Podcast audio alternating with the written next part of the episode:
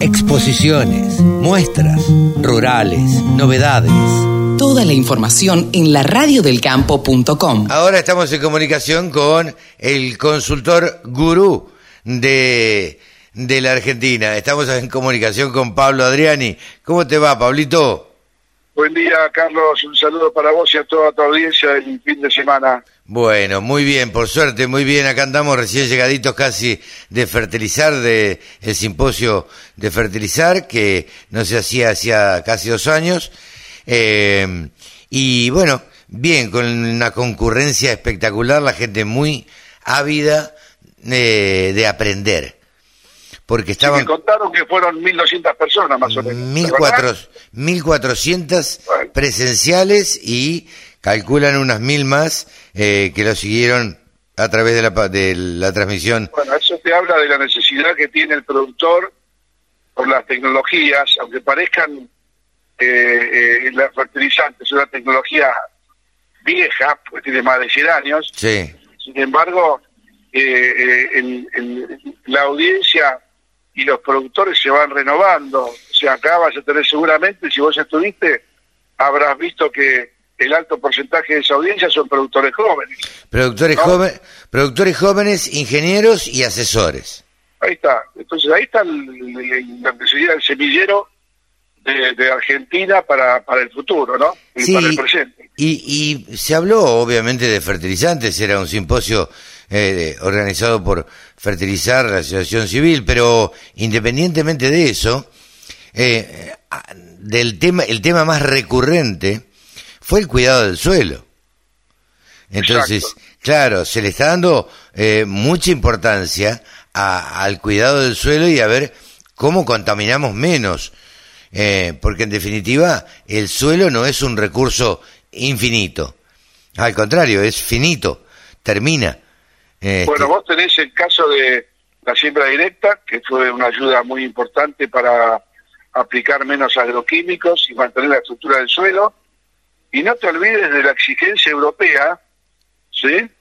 La exigencia europea de eh, la, la, la siembra de cultivos que no vengan deforestación. Totalmente. Que tengan cuidado del medio ambiente y que no tengan residuos contaminantes. Sí, sí, y todo eso lo, Europa lo está exigiendo y, y bueno, nosotros o nos adaptamos o nos quedamos afuera. Sí, no, no, no te queda otro que adaptarte porque Argentina, eh, no te olvides que eh, forma parte del núcleo de cinco países en el mundo que son eh, exportadores de agroalimentos. Claro. Son cinco los principales países que pueden exportar agroalimentos de los 140 países que hay en el mundo.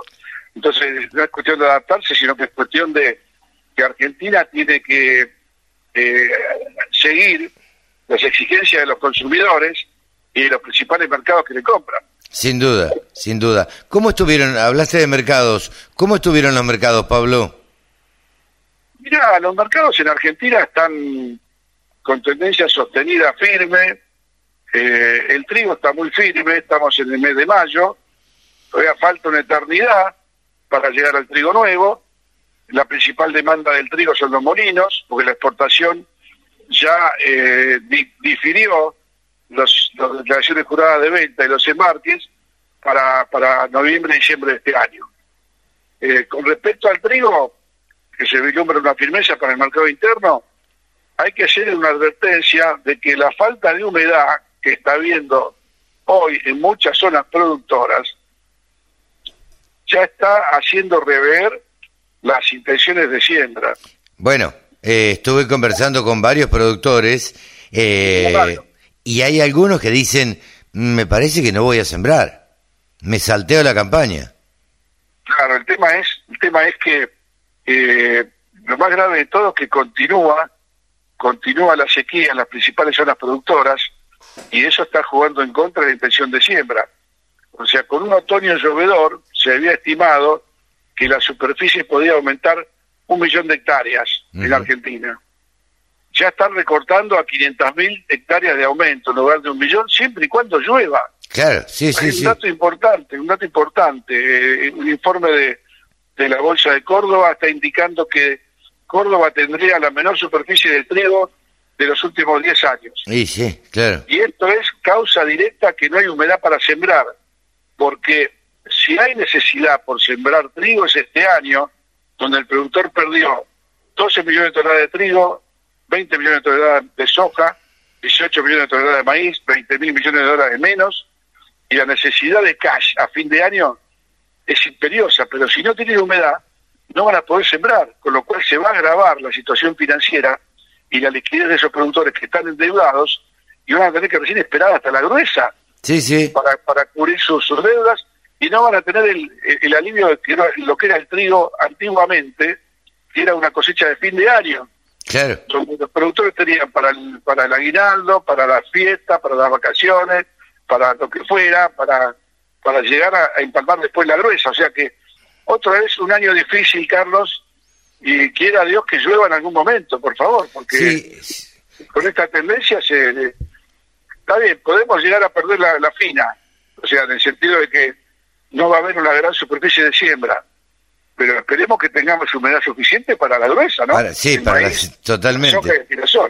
Totalmente. Y la ganadería, por otro lado, también está complicada porque, bueno, porque no hay pasto. Y, y, si no hay pasto, y si bien empieza a llover ahora, eh, digamos que el, todo lo que es pasturas y demás, eh, en invierno no crecen, con lo cual... Tardan, dos o tres meses. Claro, van a estar complicados para, para alimentar las vacas también, ¿no? Exacto, Sí. Eh, ayer hubo, ah, mejor dicho, el jueves, hubo anuncios del ministro de Economía. Eh, bueno, yo tuve oportunidad de, escucarlo, Pablo, y pues fue medio, no sé si improvisado, me parece que fue poco comunicado. Desde Navarro, desde un tambo en Navarro, con toda, con toda la escenografía armada, un productor ahí, el intendente, este, el secretario de Agricultura, eh, bueno, yo no escuché al secretario de Agricultura, o al ministro, y anunció algunas medidas este, beneficiosas fundamentalmente para el pollo y para la lechería. Estas fueron las, las dos grandes cosas, cosas que tampoco me quedaron demasiado, demasiado claras. Eh, pero bueno, eh, esto fue básicamente lo que, lo que anunció el ministro. No sé qué repercusión va a tener cuando se analicen en detalle todas esas medidas. Mira, eh, hay que reconocer que Massa es un excelente hombre del marketing. Sí. Y muchas de sus medidas y anuncios es marketing puro. Eh, el, caso del dólar soja a 300 pesos para economías regionales y para ciertos cultivos que no pueden cumplir con la normativa porque la dinámica de los tiempos de exportar ciertos specialities o productos regionales excede el plazo que quería el ministro que se, se ingresen las divisas. Claro. O sea que ya está ahí está viendo que hay un desconocimiento total exigiendo cosas que no se pueden. Si vos tenés un tiempo entre que haces una venta, armás un contenedor de maní, eh, conseguís el barco y lo exportás y pasan dos meses y pasan otros dos meses más para cobrar, eh, está fuera de la norma porque no no no puedes no puedes cumplir con la exigencia del gobierno.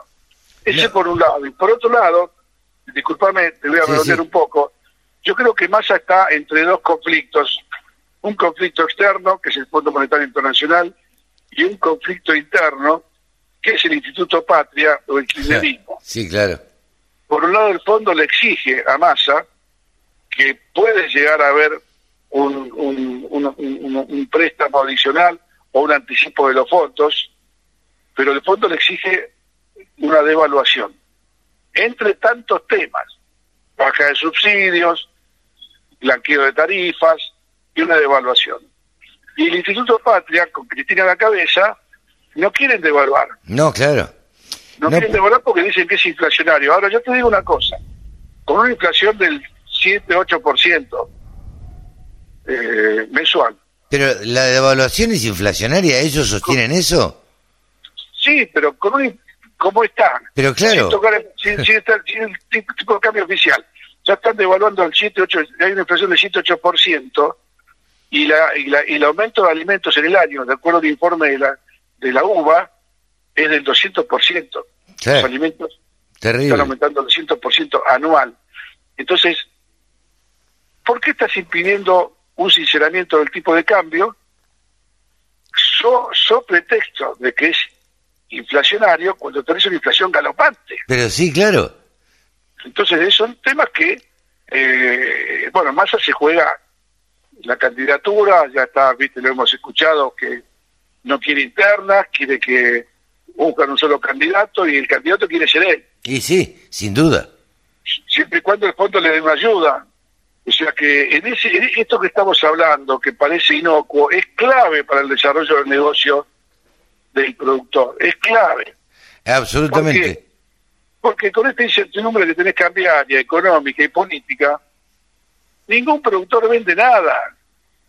Y la venta de soja que hay hoy no es por el dólar a 300 pesos, es porque el productor iba a vender la misma cantidad con dólar soja a 300 o sin dólar soja a 300, porque el productor tiene, a medida que va cosechando, ve- vende para cubrir compromisos, deudas, cubrir cheques, tarjetas, Pero claro, la cuota, la cuota de la cosechadora, la cuota de el tractor, la cuota eh, de, de los insumos que compró, eh, digo, va vendiendo de a poco, ¿no es que? Entonces, ese es el esquema que tenemos hoy en la Argentina. Eh, el trigo está muy firme. ¿Por qué? Porque no hay oferta. Claro. Los únicos compradores que son los molinos son los que necesitan eh, comprar el trigo de acá a fin de año. La soja está sostenida firme porque, está- porque hay poca oferta. Y porque la exportación sabe y la industria sabe que lo que no compra en cosecha de hace mayo, junio, en junio el productor se siente arriba de la soja. Sí, O sea, claro. La exportación tiene, tiene un mes y medio para comprar soja. Sí, sí, sí, sí. Sí, el, para- el sí. productor se sienta arriba del Ciro Bolsa y se queda esperando a ver qué es lo que pasa. Sabe que bajar no va a bajar. Totalmente. O sea que ese es el escenario. Y de hecho, los precios de la soja futura suben entre la posición disponible y la noviembre-diciembre. El tipo de cambio dólar futuro por, por ROFEX está firme, ¿sí? Tipo de cambio de 484 pesos para noviembre, ¿sí? Sí, sí, sí. Ya, ¿no? 484 pesos. Eh, El, el dólar futuro en el ROFEX, con un tipo de cambio oficial que vale 2.27 comprador, 2.37 vendedor. Está bastante lejos, ¿eh? Sí, sí, O sea, sí. por eso- Bastante por eso acá muy hay- acá lejos. hay- Acá hay dos trenes, dos trenes que vienen de frente. Sí, sí. Eh, es un tema muy delicado. Eh, Por lo pronto, el productor sabe que el único resguardo que tiene es quedarse con dólares o quedarse con la cosecha. Claro. Y quedarse con la cosecha equivale a quedarse con dólares, porque son productos que cotizan en dólares. Y sí, son- está todo dolarizado, así que eh, prefieren no vender y no, no hacer demasiados movimientos. Yo no sé qué pensás vos, Pablo, pero que, que conocés más de mercado, pero me parece que va a ser un año donde todo el mundo va a estar paradito y quieto. Totalmente.